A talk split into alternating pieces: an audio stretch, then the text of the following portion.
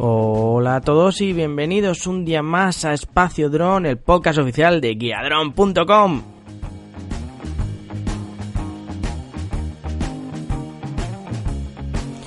Y bueno, hoy vamos a hablar de la web de Naire y su última actualización con respecto al uso de drones, así que no te lo pierdas.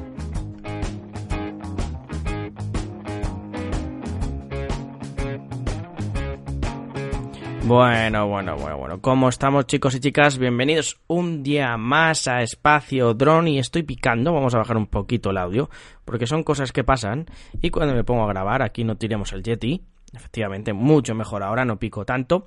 Y bueno, pues nada, os quería comentar una serie de cositas sobre el tema de la página web de Enaires barra drones, enaire.es barra drones. Bueno, aquellos que nos escuchéis desde fuera, que sepáis que, bueno, en aire es la, empresa que va a regular esto en España, el tema de, de dónde se vuelan los drones, las solicitudes, etc. Y bueno, el hecho es que realmente han lanzado una web, como un pequeño inicio, es un pequeño inicio a cómo eh, empezar con estos temas de, de drones legalmente, como dónde volar, etc. Hasta el momento, si recordáis, existía, bueno, básicamente lo que existía era un documento PDF donde daba una serie de, de normas o de reglas, más bien reglas, normas, una serie de reglas de uso común, ¿vale? De sentido común, en las cuales, bueno, pues nos indicaba que, que no voláramos cerca de personas, en ciudades, sobre un coche que es normal,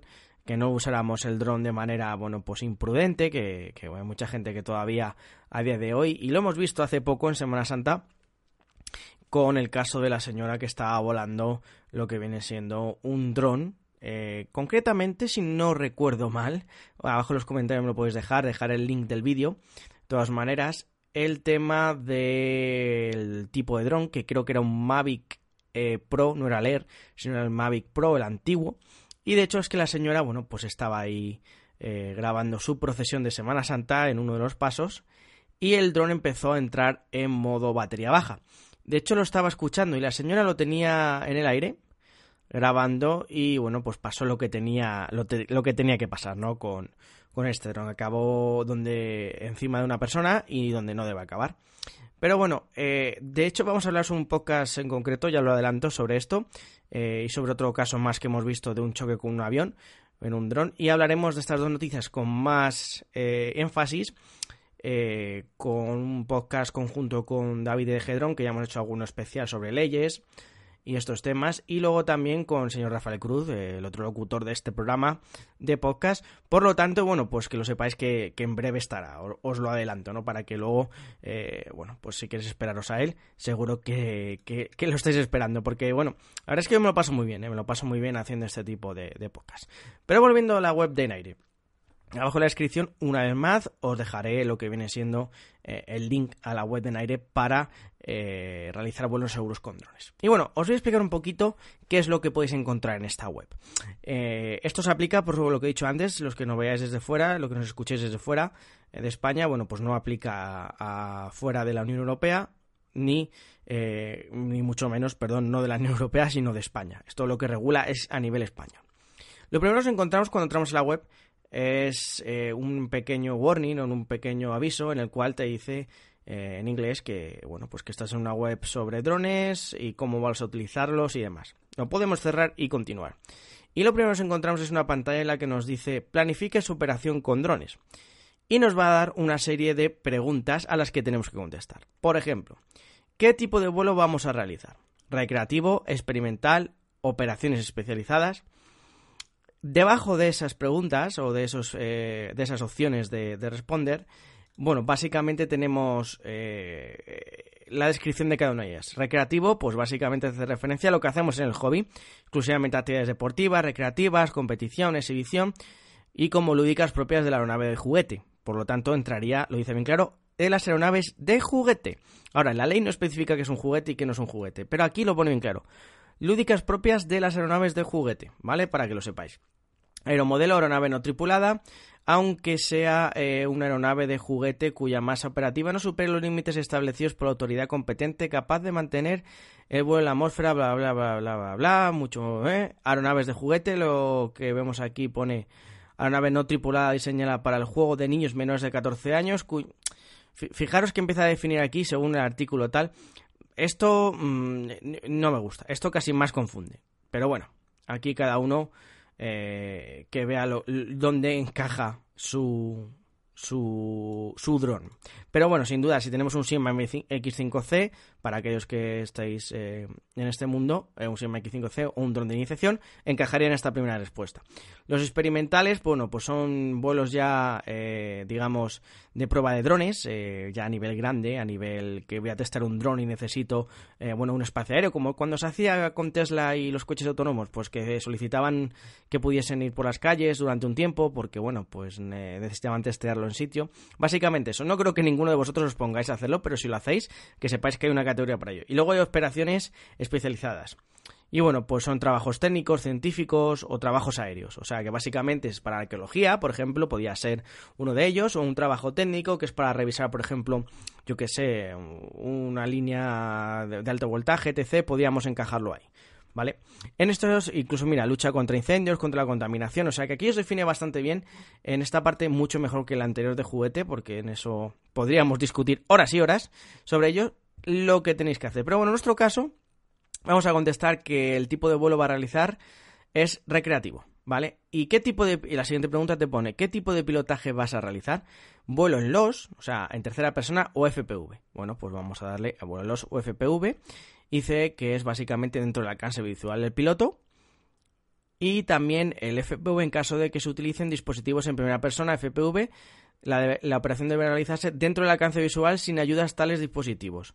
Vale, por lo tanto, lo que nos está diciendo aquí es que vamos a volar en, en LOS o en FPV, pero que el FPV también, si nos ponemos a volar en FPV, tiene que estar dentro de nuestra línea visual. O sea, fijaros, para mí, si consideramos que un 90 milímetros o un 100 milímetros de drones de carreras es un dron eh, que no es un juguete o bueno o es recreativo, tendríamos que eh, volarlo eh, dentro del campo visual nuestro. Por lo tanto, un dron de digamos de 10 centímetros de diagonal tenemos que verlo ¿cuánto?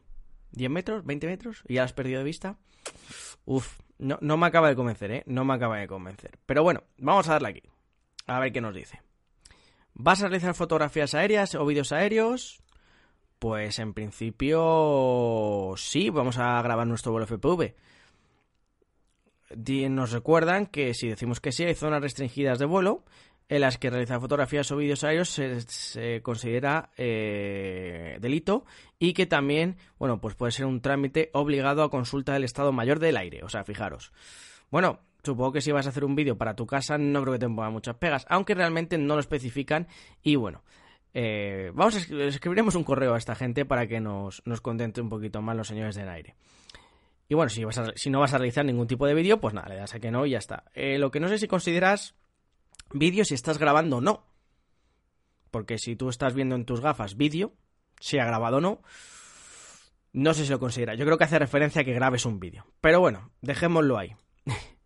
¿Cuál es el peso de tu dron? Fijaros, aquí tenemos el peso de un dron de hasta 250 gramos, entre 250 gramos y 2 kilos, y 2 kilos y 150 kilos. La mayoría nos vamos a mover en hasta los 250 gramos en los drones de iniciación, y entre 250 gramos y 2 kilos ya temas como Phantom, un dron de carreras cargado te puede llegar a los 400, dependiendo del tamaño, ¿no?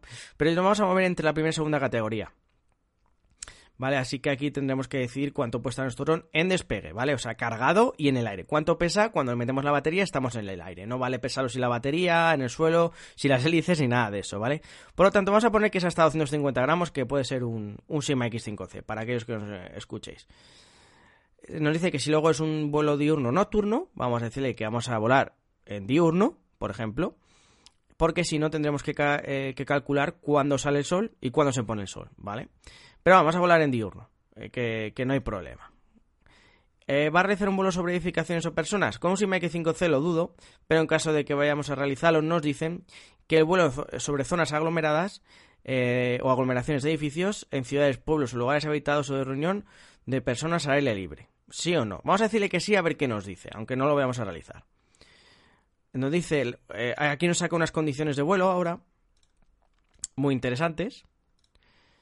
No volar dentro de las distancias de seguridad de los aeropuertos, aeródromos, salvo conciliación. Aquí nos pone exactamente todos los términos que tenemos que tener cuidado si vamos a realizar un vuelo eh, sobre personas o edificios.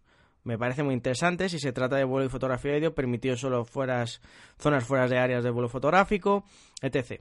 Bueno, esto ha mejorado bastante y creo que da una visión, sería muy largo leerlo, pero bueno, ya hablaremos más en cuestión de esto. Y bueno, nos indica que no olvide cumplir la ley de protección de datos, el derecho a no, la intimidad y la propia imagen. O sea, que, que, no está mal. Y o sea, ya esta es la última página porque ya me diría volver a iniciar preguntas. Pero bueno, nos dice que para todo lo que hemos contestado, sí o no, pues nos da como una especie de reglas de vuelo o plan de vuelo que tenemos que seguir si queremos cumplir con la legalidad en base a la ley actual. Por lo tanto, bueno, eh, me parece una buena idea para ver eh, la gente que tenga duda, eh, entrar ahí, contestar las preguntas y ver qué os sale en lo que viene siendo la parte final de, vuestro vuelo. Luego también viene aquí una zona donde pone dibujar zona de vuelo, la cual voy a pulsar y nos dice los CTRs donde no podemos volar. Pero bueno, si más o menos podemos, fijaros, podemos ver en qué zonas no se puede volar y en qué zonas sí. Y podemos dibujar eh, con un cursor y con, un, con unas, fórmulas, unas formas, ¿vale?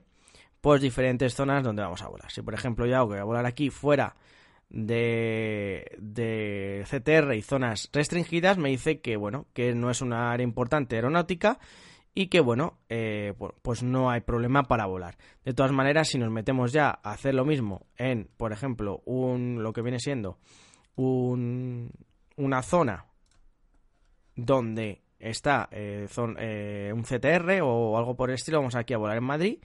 Vamos a hacer. Vamos a añadir otro. Que podemos en diferentes formas.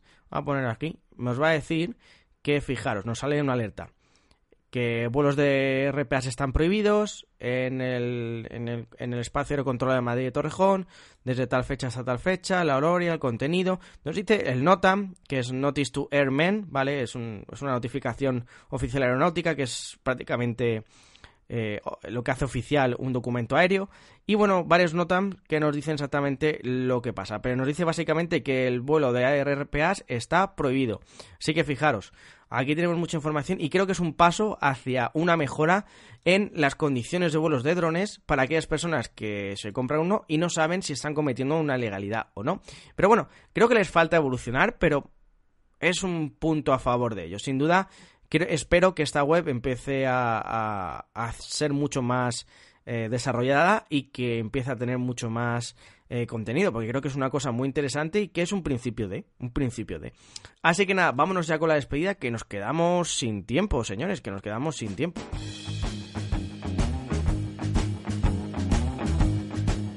Y bueno, como sabéis, nos podéis seguir en iVoox y iTunes. En iTunes, en la plataforma, os descargáis los podcasts, os suscribís a Espacio Drone, que somos la caña de España y del mundo entero en drones en español. Y bueno, recordaros también que en iVox, donde nos escucha la mayoría de las personas, no os podéis descargar automáticamente. Si lo ponéis por la noche, se descarga en wifi y no tenéis que andar ahí gastando datos. Así que nada, descargarlo automáticamente, ponerlo ahí para que se descargue automáticamente. Y bueno, pues así de sencillo, pues eh, Jerónimo Márquez, un servidor, se despide eh, sin antes recordaros que os paséis por la página web de guiadron.com, donde hay muchísimos artículos el RC y el mundo de los drones en general. Nos vemos en el próximo programa y espero que tengáis un buen vuelo, que no se os olvide, chicos.